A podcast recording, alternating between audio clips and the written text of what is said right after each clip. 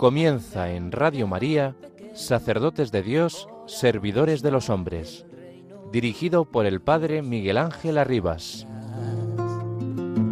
Sacerdote, la vida pone en juego. Pastor.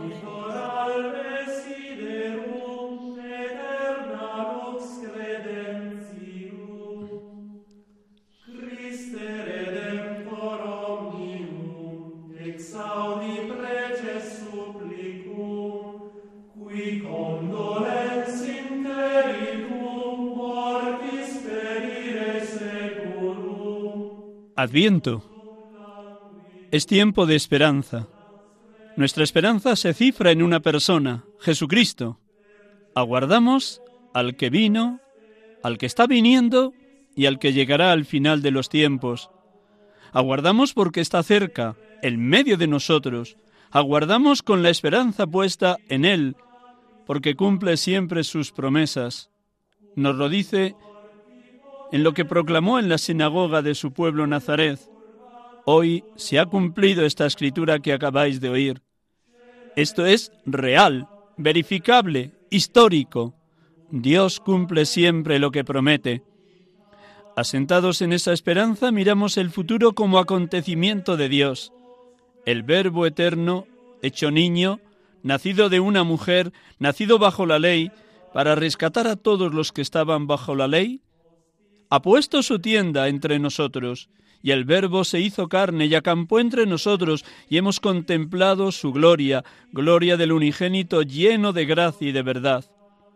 Él sigue naciendo allí donde un creyente o una comunidad cristiana acoge su luz verdadera, goza del esplendor de su gloria y comunica al mundo la claridad de su presencia real en medio de nosotros colmados de alegría y de paz por ser templos del Espíritu Santo y por vivir la experiencia de ser hijos amados del Padre, rebosamos de esperanza aún en medio de las adversidades, sufrimientos, contrariedades, fracasos, frustraciones, en medio de los males que acucian a la humanidad y a cada uno de nosotros, en medio de tantos acontecimientos que nos entristecen, los cristianos somos llamados a testimoniar la fuerza de nuestra fe, el vigor de nuestra esperanza, la gratuidad de nuestro amor, como el signo más evidente del nacimiento de Jesucristo. Así rezaremos el martes de la segunda semana del tiempo de Adviento. Señor y Dios nuestro, te has manifestado con tu salvación hasta los confines de la tierra. Concédenos expresar con alegría la gloria del nacimiento de tu Hijo. El tercer domingo de Adviento rezaremos así. Estás viendo, Señor, cómo tu pueblo espera con fe la llegada del nacimiento de tu Hijo. Concédenos llegar a la Navidad, fiesta de gozo y salvación, y poder celebrarlo con alegría desbordante.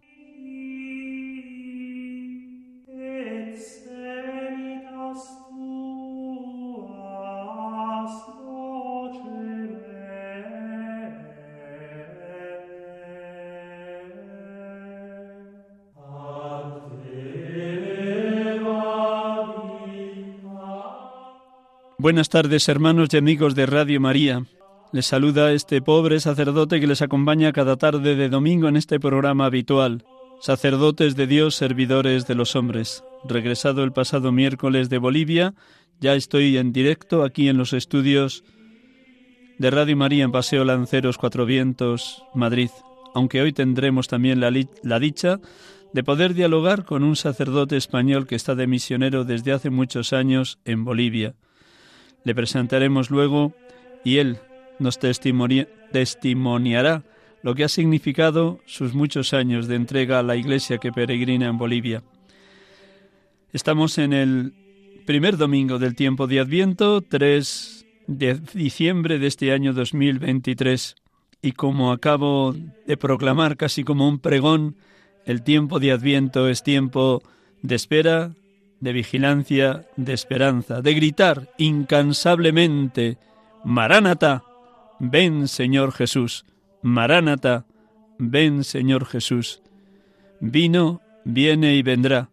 Viene todos los días, pero la Iglesia nos invita a intensificar esa espera y a gritar con más ahínco, con más vehemencia, Maránata, ven Señor Jesús. Hacemos un instante de silencio para proclamar el Evangelio de este primer domingo de Adviento. Hemos iniciado el ciclo B. El Evangelio de los domingos será fundamentalmente del evangelista San Marcos y nos acompañará en esa descripción de quién es el Hijo del Hombre, Jesucristo. Un instante en silencio con esta música propia de Adviento y después de proclamar el Evangelio oramos con la palabra de Dios.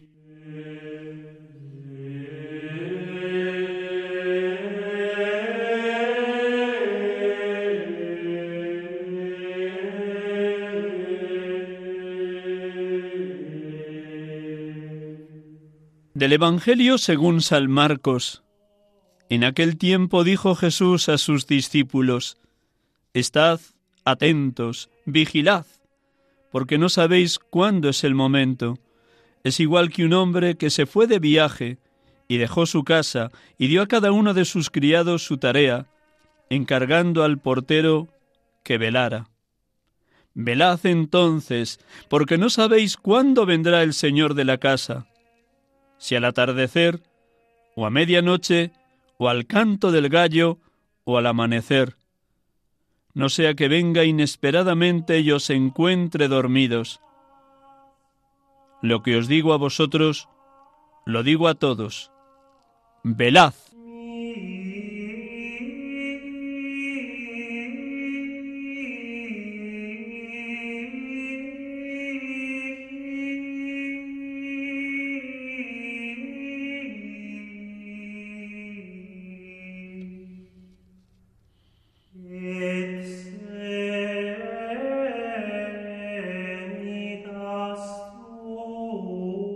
Bendito y alabado seas, Padre, por el inicio de este nuevo año litúrgico, por esta llegada del Adviento, por esta llamada a la oración y a la vigilancia, para que toda la Iglesia salga al encuentro de tu Hijo, que viene anunciando con su vida y su testimonio la buena noticia de la salvación.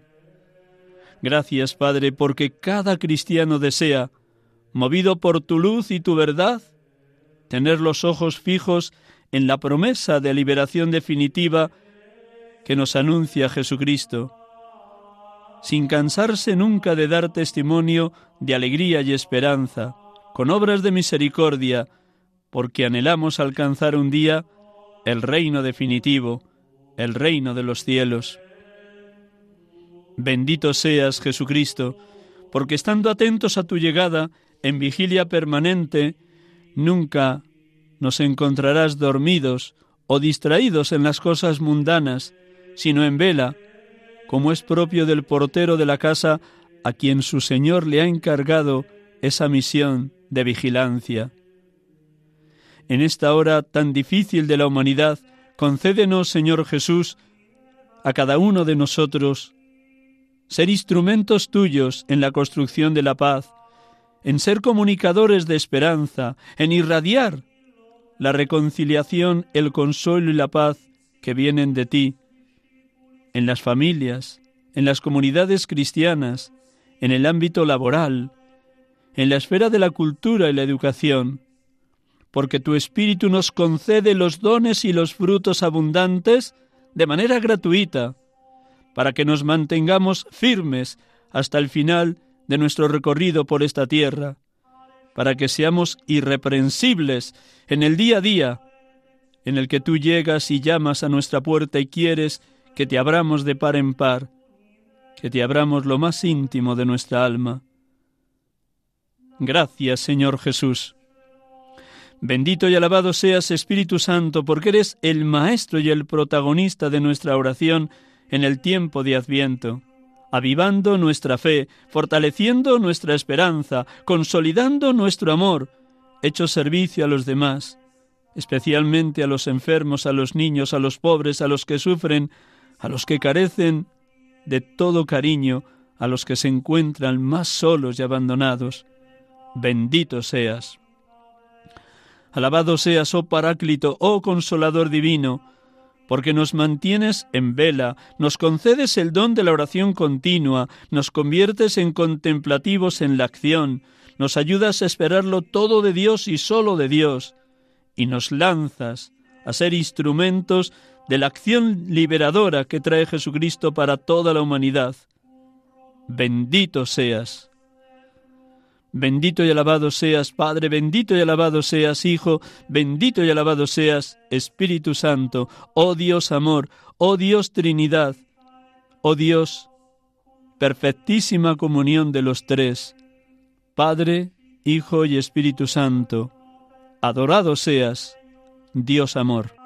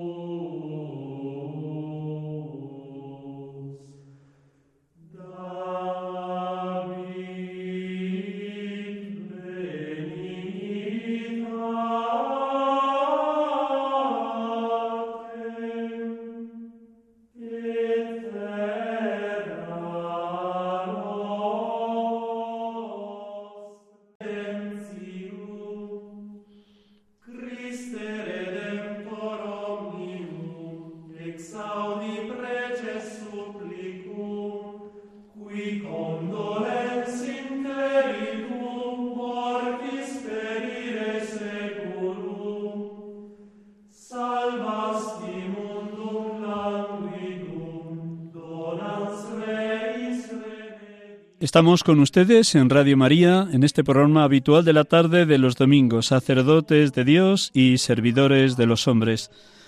Los dos domingos anteriores he tenido la dicha de poder dialogar y entrevistar a dos sacerdotes de la diócesis de Potosí, donde estuve impartiendo los ejercicios espirituales a los sacerdotes de esa diócesis.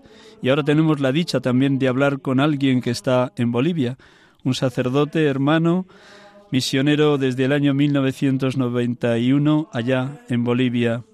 Buenas tardes, Pepe. Buenas tardes, Miguel Ángel. Muchísimo. de poder comunicarme contigo y con tus oyentes.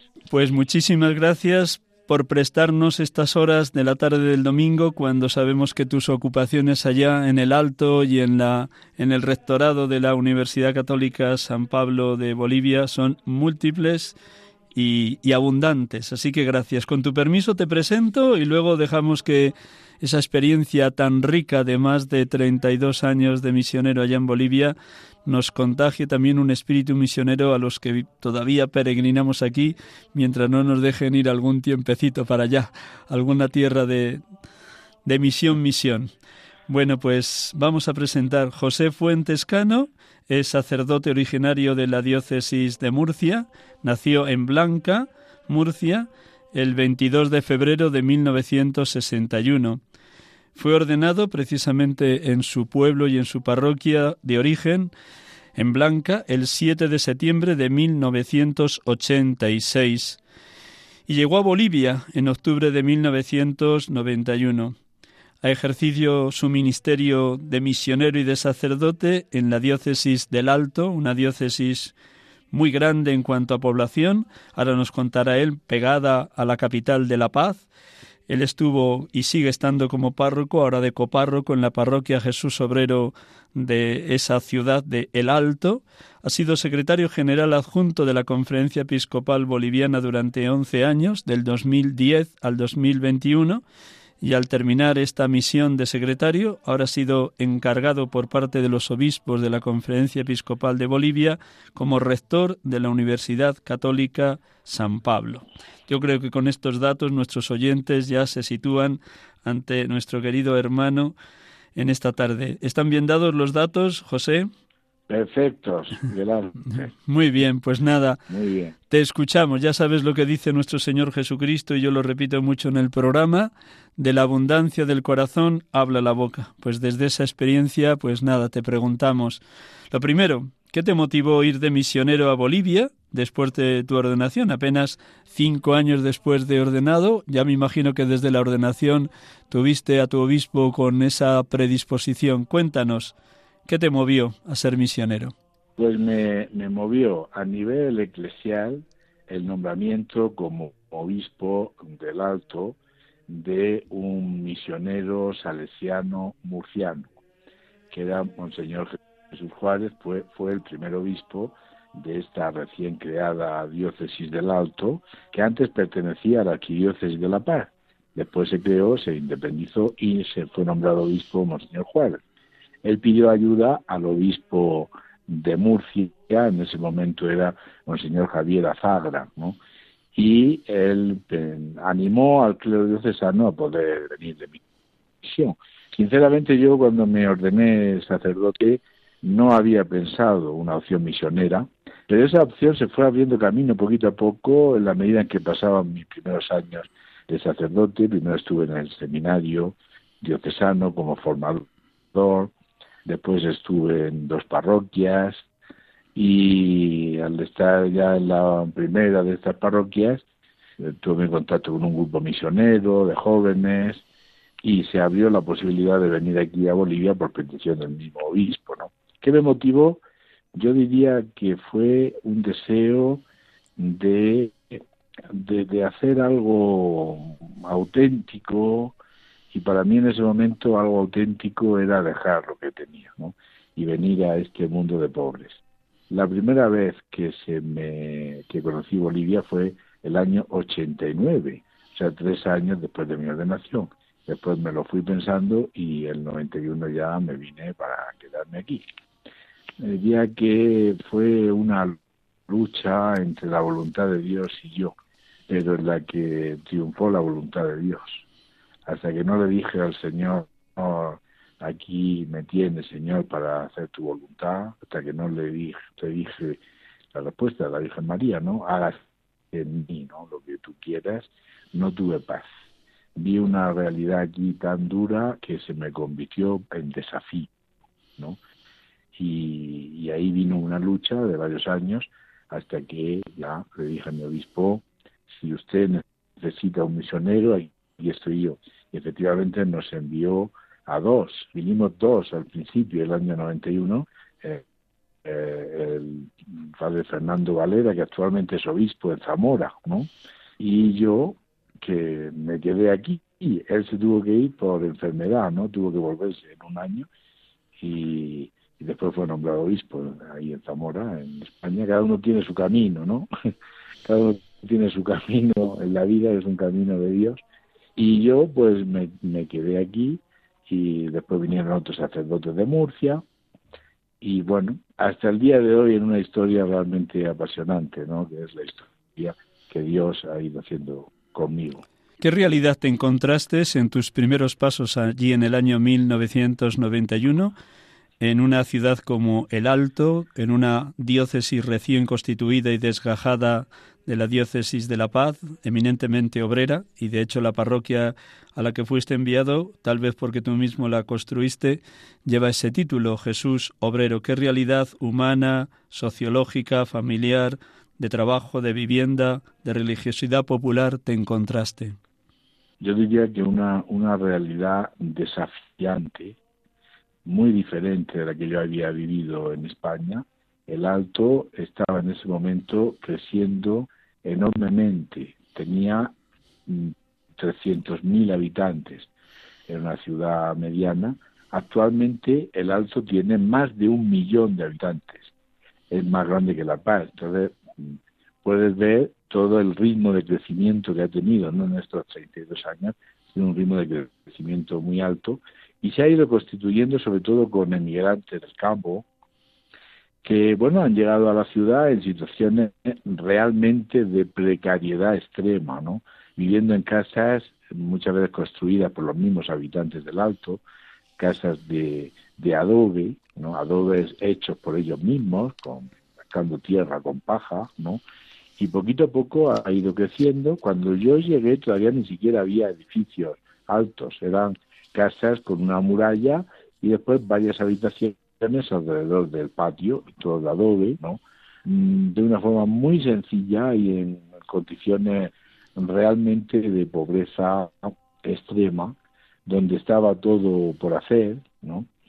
Entonces, pues a esta realidad había que responder. Era una ciudad prácticamente dormitorio, donde la gente tenía trabajos, sobre todo de, puestos de venta, en la ciudad de La Paz, ¿no?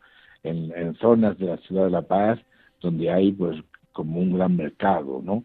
Eh, ambulante, callejero, y la gente pues trabajaba allí y volvía a dormir prácticamente al alto. Después ya en el mismo alto se han ido desarrollando otros, otros trabajos, ha ido tomando aspecto de ciudad, pero al principio era, era ciudad dormitorio, ¿no?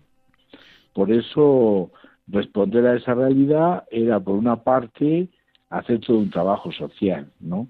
Nosotros hemos respondido, pero sobre todo haciendo centros educativos para niños, porque los niños se quedaban solos, ¿no? En sus casas. Nosotros aquí desde la parroquia hemos constituido una fundación, se llama Fundación Sembrando Esperanza, que ha puesto en marcha eh, centros educativos, dos colegios, eh, mm, centros para personas con discapacidades, ¿no? Hemos ido construyendo centros de salud, ¿no? Fíjense, como iglesia misma hemos tenido nosotros que responder a esta realidad de pobreza, yo diría incluso de, abandono, ¿no? Muchas veces. Y bueno, ¿qué te puedo decir, Miguel Realmente un trabajo, yo diría que muy, muy apasionante, ¿no? Realmente encontré lo que yo estaba buscando, ¿no? Una vida así más auténtica. Y el primer trabajo pastoral eh, fíjate, en una parroquia que era enorme, que tenía una extensión de 5 kilómetros de larga, con 60.000 habitantes, ¿no? En ese momento fue ir haciendo misión por los barrios, ¿no? Donde habían capillas en la, en la parroquia, porque la parroquia tiene varios centros parroquiales, ¿no?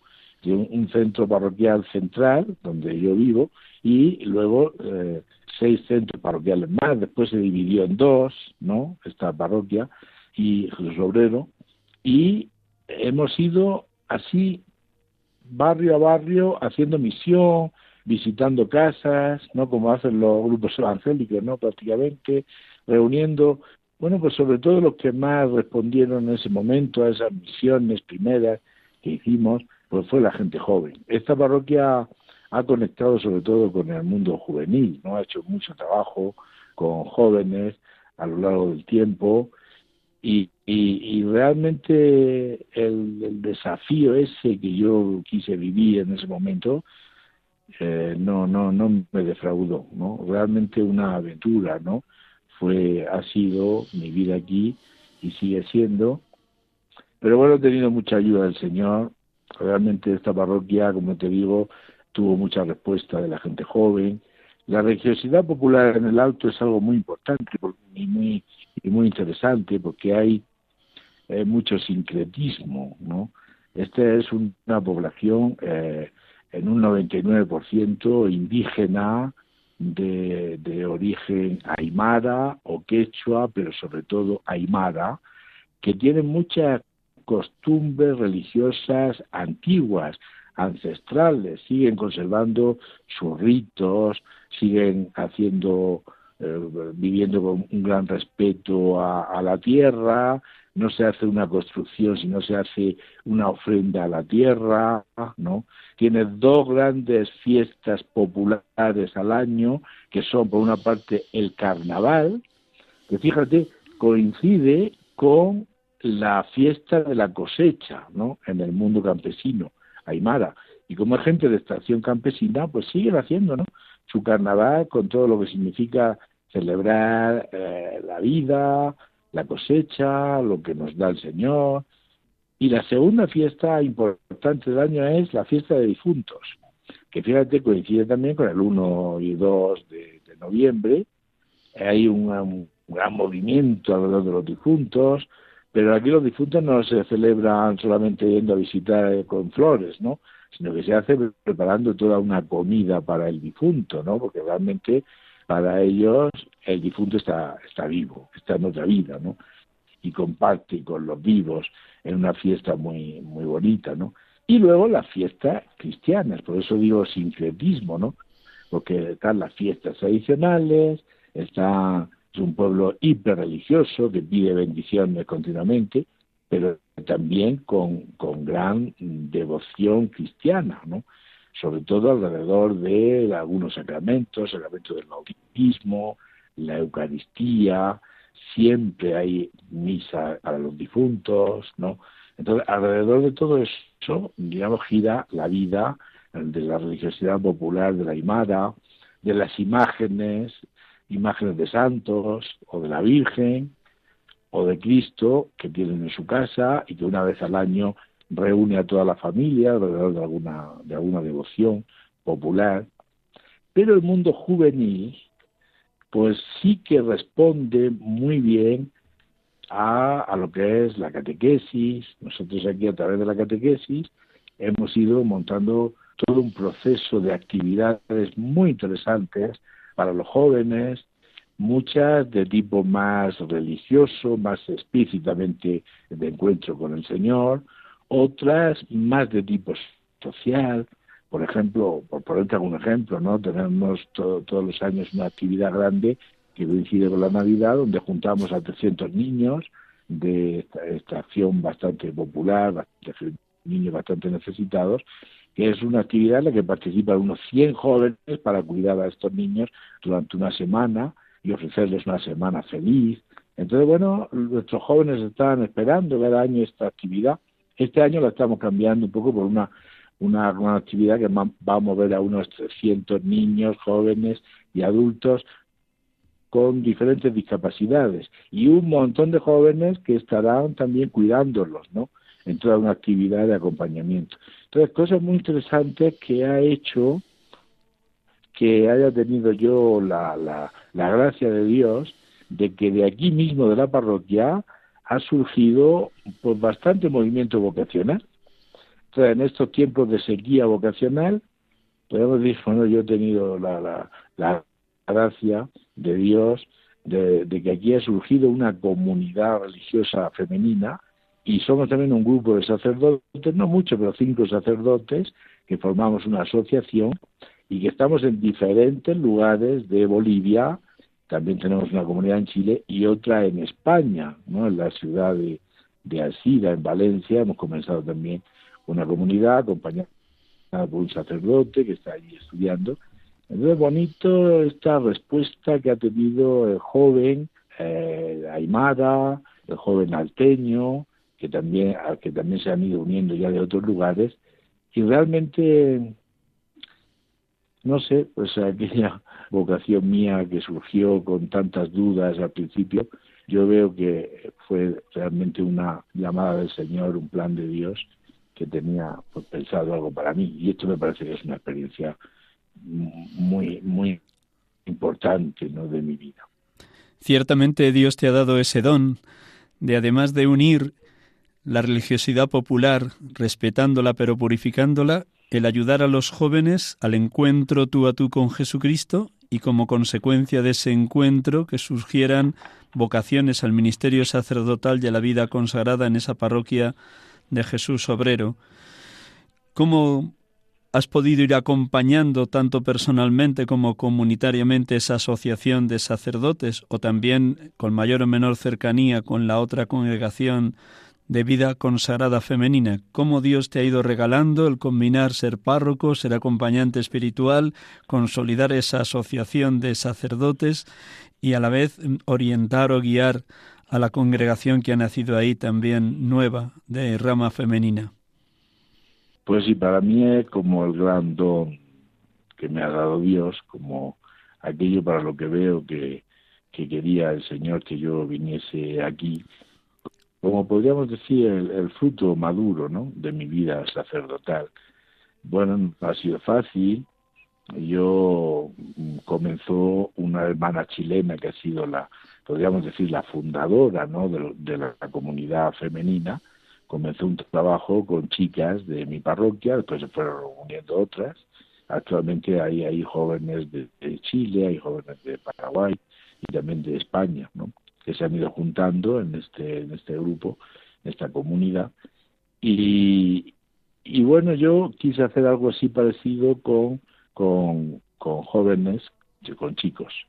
Entonces, invité a algunos chicos a, a venir a, vivir conmigo a la casa parroquial y ahí comenzó el camino de, acompañamiento de estos jóvenes. No fue bien desde el principio, hubo algunos grupos que no acabaron tanto en una llamada vocacional, sino que sintieron otras llamadas, pero después pues fructificó y bueno, no es que sea una realidad muy grande, pero tenemos ahora 11 seminaristas y tenemos y somos cinco sacerdotes que bueno ahora podemos decir que eh, lo que comenzó estando yo ahí solo actualmente lo hacemos en grupo lo hacemos en comunidad tanto acompañar a los seminaristas como acompañar también a la comunidad religiosa femenina que diríamos las consideramos dos comunidades tanto de varones como de mujeres dos comunidades hermanas que tienen el mismo carisma, un carisma fundamentalmente evangelizador, misionero, un carisma pues de, ir llevando a otro lugar en lo que ellos han vivido también aquí en esta parroquia,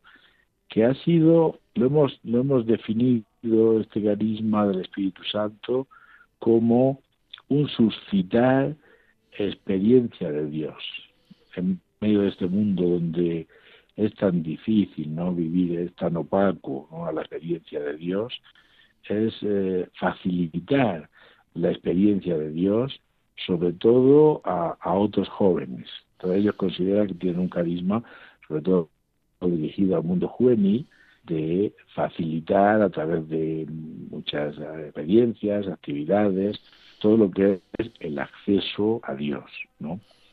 El, el suscitar la fe ¿no? en Dios en medio de este mundo tan complejo hoy para el encuentro con Dios.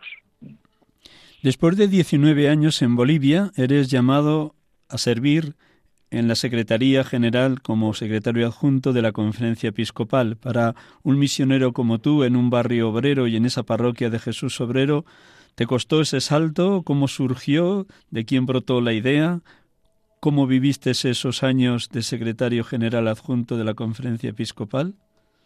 Yo siempre en el alto mm, me dediqué a la parroquia, pero también tuve una, una colaboración con la diócesis del Alto, ¿no? Como vicario de la ciudad del Alto, como vicario para la pastoral. Y la primera invitación que me hicieron los obispos, hizo la directiva de la conferencia episcopal, en ese momento era presidente el cardenal Julio Terrazas, que ha sido un gran líder ¿no? espiritual en Bolivia, muy querido por los bolivianos, un hombre, un profeta, una voz fuerte que era muy respetada en todo el país, ¿no? Y, bueno, él fue el que me comunicó que el que me pidió, ¿no? Que los obispos habían pensado en mí para este servicio que realmente agradezco porque digamos que me eh, me llevó del alto a, Bolivia entera, ¿no? Me ha hecho conocer Bolivia, ¿no?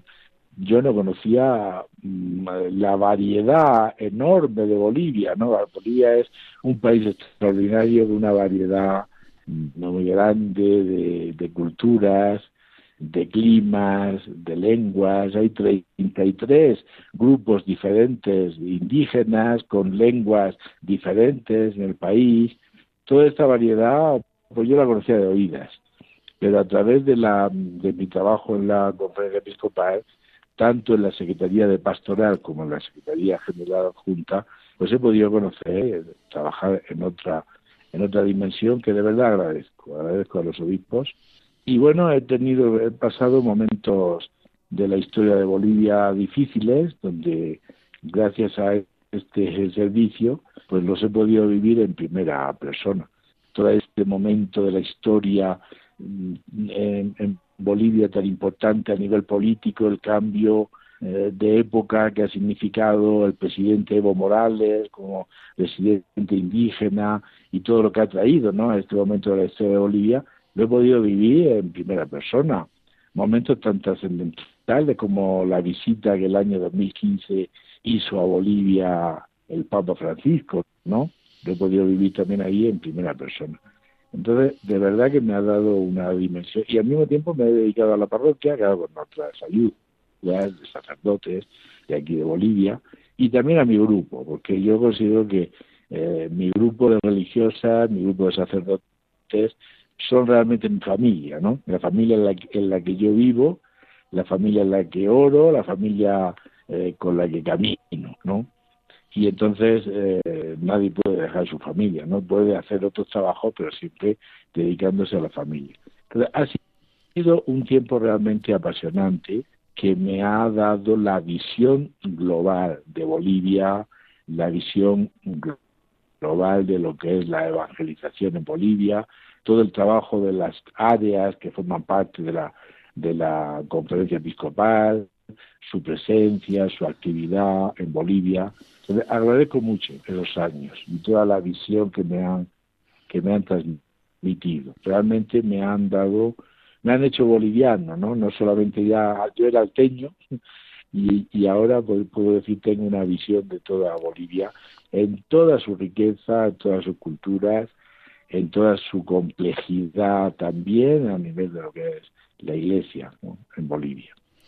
Ciertamente el Espíritu Santo ha estado trabajando y transformando tu vida porque no debía ser nada fácil compatibilizar esa misión de secretario general adjunto de la conferencia episcopal, mantener el ser párroco de la parroquia de Jesús Obrero en el Alto y a la vez seguir acompañando las vocaciones al ministerio sacerdotal de esa asociación y de esos seminaristas junto con las religiosas. Realmente hay que dar infinitas gracias a Dios por cómo te has dejado trabajar y modelar.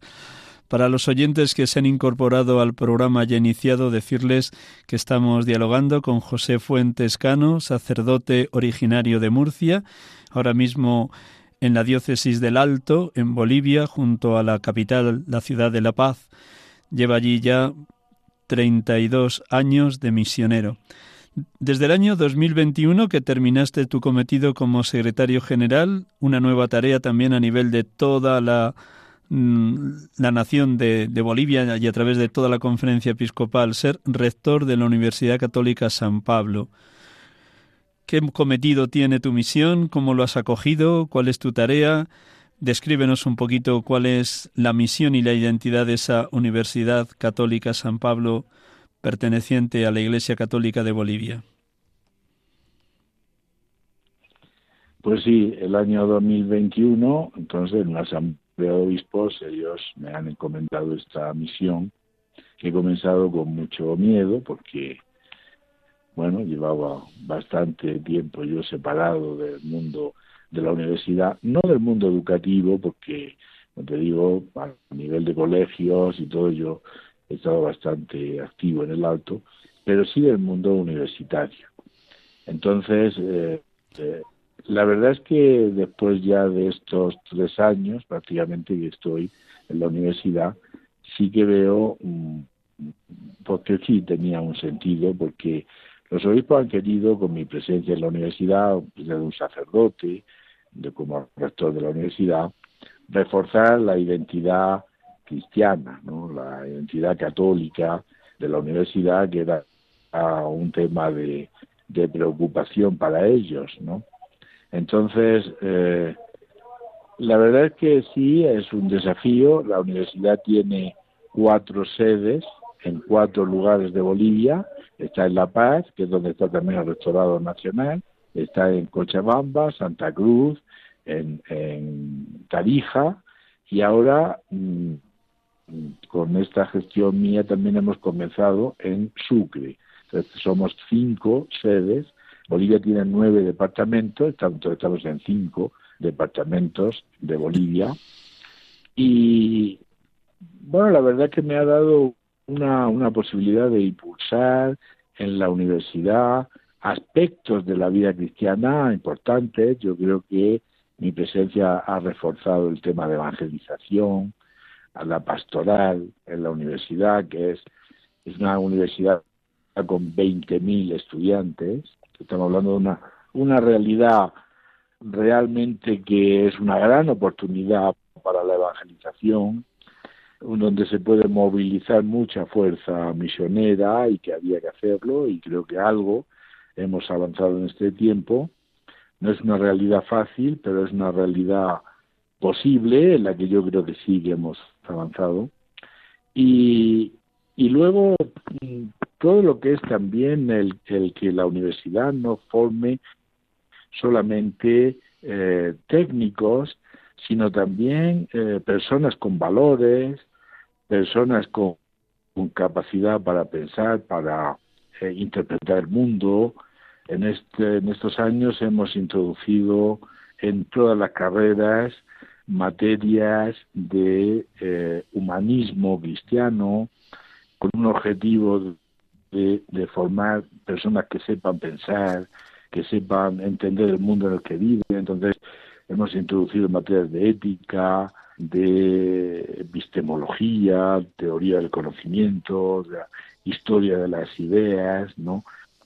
Entonces, que, que sea esta nuestra seña de identidad, ¿no? El poder eh, formar realmente cristianos que quieran cambiar Bolivia, porque Bolivia necesita realmente personas muy formadas la Universidad Católica tiene fama de ser la mejor universidad de Bolivia. Y creo que no solo fama, ¿no? sino que realmente ha hecho un gran trabajo de calidad educativa. ¿no? En un ambiente de mucha precariedad de la educación, la universidad realmente ha buscado siempre a los mejores docentes ¿no? Y ha, conseguido calidad educativa. Y en ese contexto de calidad hay que formar también personas con valores, personas con alto nivel ético, con valores morales, como para también un cambio de Bolivia, ¿no? Entonces, bueno, esa es la aspiración. Puedes imaginar, y pueden imaginar lo que me están echando, no es tarea fácil, ¿no? Pero, sinceramente, ando ilusionado, ¿no?, con esa tarea, porque estoy convencido, y creo que en eso también siguiendo el Papa Francisco, que la educación es realmente un instrumento de cambio de las sociedades. Y la Universidad Católica ha sido un gran sueño, una gran obra de los obispos de Bolivia, que ya está cumpliendo 58 años, pronto cumplirá 60 años de historia, que ha hecho gran trabajo educativo, pero que tal vez necesitaba trabajar sobre todo estos aspectos más de identidad cristiana, y estoy diciendo, y en eso estamos. Mm, no es, pero tengo un equipo de colaboradores con el que vamos trabajando muy bien. Cada una de las sedes de la universidad en Bolivia tiene un rector y yo pues coordino a todos y tengo un equipo nacional también que he tardado en crearlo, pero que actualmente también tiene las ideas claras de hacia dónde queremos ir. Entonces, bueno, voy viendo que sí, que el Señor quería que yo estuviera poco al frente de esta gran obra de los obispos y, y dándole esta, esta línea ¿no? de, de, evangelización y de formación cristiana que me parece era necesaria.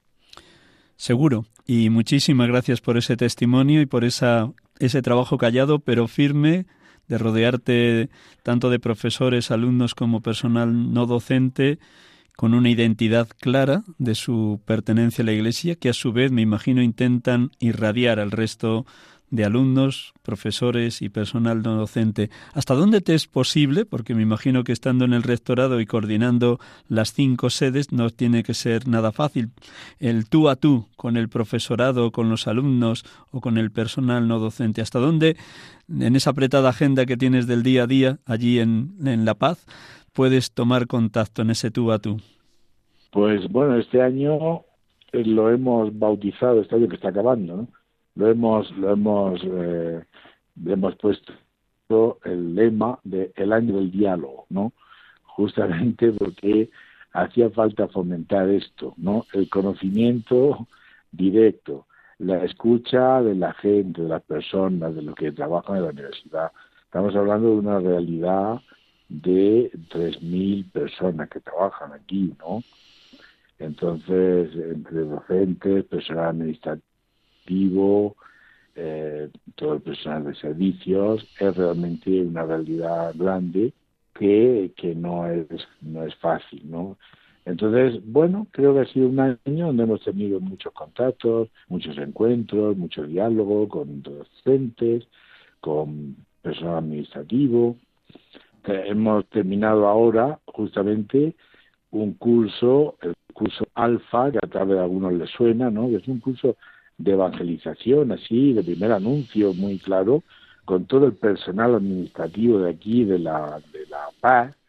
El año que viene vamos a tener en todas las sedes uno con jóvenes y, y yo participo en eso, o sea, creo que mm, ayuda también todo eso a tener un diálogo directo con el personal. Este año hemos tenido bastantes encuentros en todas las sedes de sentarnos con los docentes que han participado con mucho gusto y bueno para escuchar también cómo ve la universidad hacia dónde quieren que vaya. Y yo creo que realmente bueno queremos ser pues, un grupo de autoridades cercanos a, a todo el personal de la universidad. No es fácil por la cantidad pero realmente creo que bueno estamos consiguiendo que la gente se sienta escuchada y que y que y, que cuando hablamos de identidad cristiana le suene a algo bueno, ¿no? Porque eh, eso es lo que tenemos que conseguir, que le suene realmente a algo que es, pues, ser mejores personas, ser eh, imagen de la mejor persona que ha habido en este mundo, ¿no? Que es Jesús de Nazaret, ¿no? Y que y que le suene bien, no no le suene solamente a que la identidad cristiana, a que mm, vamos a hacer más actos religiosos, que también, ¿no? Pero no solamente eso, sino que también vamos a vivir actitudes humanas de encuentro, de diálogo, de respeto, de tolerancia, ¿no? Y de valores fundamentales de la vida cristiana, ¿no? Que tenemos nosotros que, que ser ejemplo en medio de toda esta vasta realidad de alumnos y de docentes y de personal administrativo. Vamos a ir terminando, querido José, querido Pepe, y muchísimas gracias por abrirnos de par en par el corazón. Pero una última pregunta, aunque puede parecer obvia, pero por lo que has manifestado, por lo que has testimoniado, en estos 32 años de misionero en Bolivia, aunque todo ha sido según has narrado, llevado por el Espíritu Santo, ¿en algún momento pensaste que Dios te pedía volver a tu diócesis de origen de Murcia? ¿O siempre en ese discernimiento de quedarte ahí o volver a Murcia, el Espíritu estuvo fuerte, claro, evidente para mantenerte sembrando Evangelio en el alto y en las encomiendas que te han hecho los obispos? No, no, ha habido de todo, ¿ya? Eh, diríamos que yo vine al principio con una decisión de estar un tiempo más breve. Y la verdad, cuando llegó ese tiempo, yo al principio era, pensé en tres años. La verdad es que cuando se habían pasado tres años, la realidad de la parroquia, las obras que estaban en marcha y todo el lío en el que yo me había metido era me hacía impensable una vuelta también la ilusión que yo tenía, ¿no? Por, por, porque todas estas obras fuesen adelante, ¿no? Obras, obras, obras de construcciones, ¿no? Y por otra parte, pues, ilusiones también, pastorales, del trabajo social que hacíamos, no, no, no me hacía ni, ni poder pensar ¿no? en una vuelta. Entonces, eso se fue así poco a poco, complicando, complicando, pero en algún momento he tenido también momentos difíciles, ¿no? Donde he pensado, ha llegado mi momento de volver. Pero han surgido luces, han surgido luces ahí en mi vida que me han dicho, no, no es el momento, tienes que seguir, ¿no? No es fácil. Lo que yo he narrado puede dar también una, una sensación de que todo es fácil, pero no es fácil. Hay momentos difíciles en la vida, como todos saben, ¿no? No solo la mía, yo creo que la de todos, donde uno se plantea si realmente ha llegado mi momento, ¿no? Ahora ya con una realidad como esta de, las congregaciones y asociación que han surgido aquí, eh, ya es más difícil, ¿no? Pensar en una vuelta. Yo creo que ya soy un sacerdote y misionero de aquí, ¿no? Pero otro momento sí que me seguro tal vez llegó mi momento. No, no es fácil muchas veces las relaciones con la gente, para un misionero español que viene de fuera, en un mundo indígena como este, pues no es fácil las relaciones, tampoco son fáciles las relaciones con la iglesia local, ¿no? que la verdad a mí me ha acogido extraordinariamente, pero también hemos tenido momentos de dificultad donde pensé, tal vez llegó ¿no? el momento. Pero siempre apareció algo en el horizonte, ¿no? Una, una ilusión, de pronto, una, una, una obra que en ese momento me llenó de esperanza, al ponerla en marcha, ¿no? Y bueno, hasta el día de hoy, yo creo que realmente hoy estoy convencido de que el Señor quería que yo estuviera aquí y que me llamó en un momento de mi vida y que ha sido fiel. Realmente Él ha sido fiel conmigo hasta el día de hoy. Supiste escuchar los gritos de la gente y los signos de los tiempos y los signos de Dios en cada una de esas vicisitudes, acontecimientos, obras, encomiendas, tanto de la conferencia episcopal como de tu diócesis del Alto y sobre todo esos dos grupos de la congregación de religiosas y de los jóvenes que han ido formando ese grupo vocacional que al final, pues gracias a Dios y gracias a tu obispo, se ha constituido en asociación. Y felicidades de verdad, José, por estar abierto a los signos de Dios en los acontecimientos del día a día. Una última palabra que quisieras decir a alguien, brevísimo, un minuto tenemos, que nos esté escuchando y que se sienta misionero. Muchas gracias, Miguel Ángel, por esta oportunidad. De verdad, gracias también a todos los que me escuchan en esta tarde. Y en nuestra parroquia, nuestra fundación, Sembrando Esperanza, ha estado siempre abierta a recibir a, a jóvenes, a adultos, a personas que quieran aquí también aportar algo. Tenemos una amplia gama de posibilidades de trabajo desde pastoral hasta trabajo educativo, trabajo social y la verdad es que somos una parroquia que desde el principio acogió voluntariado, misioneros, que han venido, algunos por un breve tiempo, otros por más tiempo, y han, dado un fruto extraordinario. Esta parroquia y todo el trabajo social que realizamos no sería lo que es sin la gente, sobre todo de España, ¿no? que han venido aquí, también han venido de Alemania, pero sobre todo han sido españoles, por mi origen, y han hecho un trabajo extraordinario.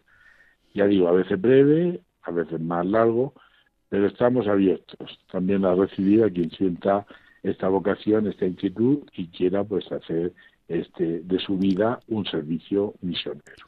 Muchísimas gracias. Dios te siga bendiciendo, que el Espíritu Santo te guíe en cada una de tus decisiones, en el acompañamiento a jóvenes, tanto chicos como chicas, y en esta misión de rector de la Universidad Católica San Pablo de Bolivia. Muy buenas tardes, querido José. gracias por habernos prestado este servicio. Pido a los oyentes que recen mucho por él para que siga siendo un pregonero del Evangelio en aquellas tierras bolivianas. Gracias, José. Gracias, Pepe. Dios te bendiga. Gracias, Miguel Ángel. Buenas tardes. Buenas tardes. Gracias a todos. Y lo mejor es lo que acaba de decir Miguel Ángel, que recen por mí.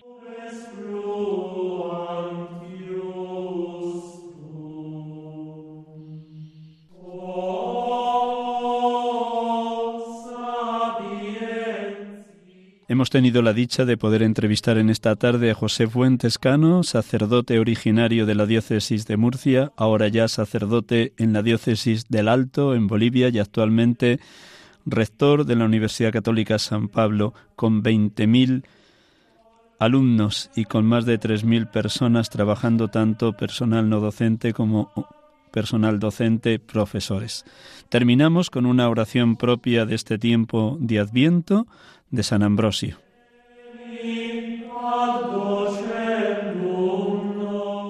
Ven Señor Jesús, busca a tu siervo, busca a tu oveja inválida. Se ha ido errante tu oveja para que tú anduvieras recorriendo los montes, Deja las noventa y nueve y ven a buscar a esa que está perdida.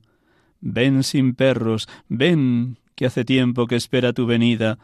Ya sé que está para llegar, ven sin bastión. Pero con amor y actitud clemente, ven a mí, que he estado vagando, lejos de tu rebaño, por los montes, búscame, porque yo te busco, rodéame, encuéntrame, levántame, llévame. Tú puedes encontrar lo que buscas. Tú aceptas llevar sobre ti lo que has encontrado. No te da fastidio un peso de amor. Ven pues, Señor, porque tú eres el único que puede hacer volver a una oveja vagabunda sin contristar a las que has dejado, porque también ellas se alegran del retorno del pecador. Ven a ejecutar la salvación a la tierra, la gloria en el cielo. San Ambrosio.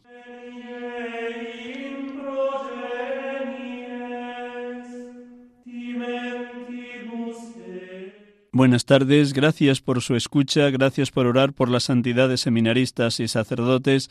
Muy buenas tardes en este primer domingo de Adviento y hasta el próximo, si Dios quiere. Feliz semana para todos. Dios les bendiga.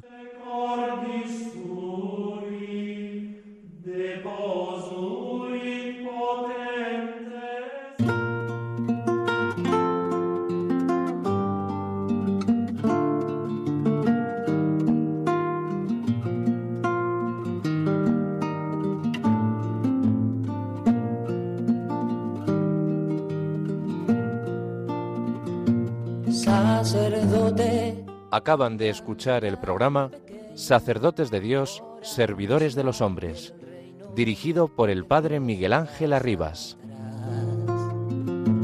Sacerdote, la vida pone en juego, pastores para el pueblo.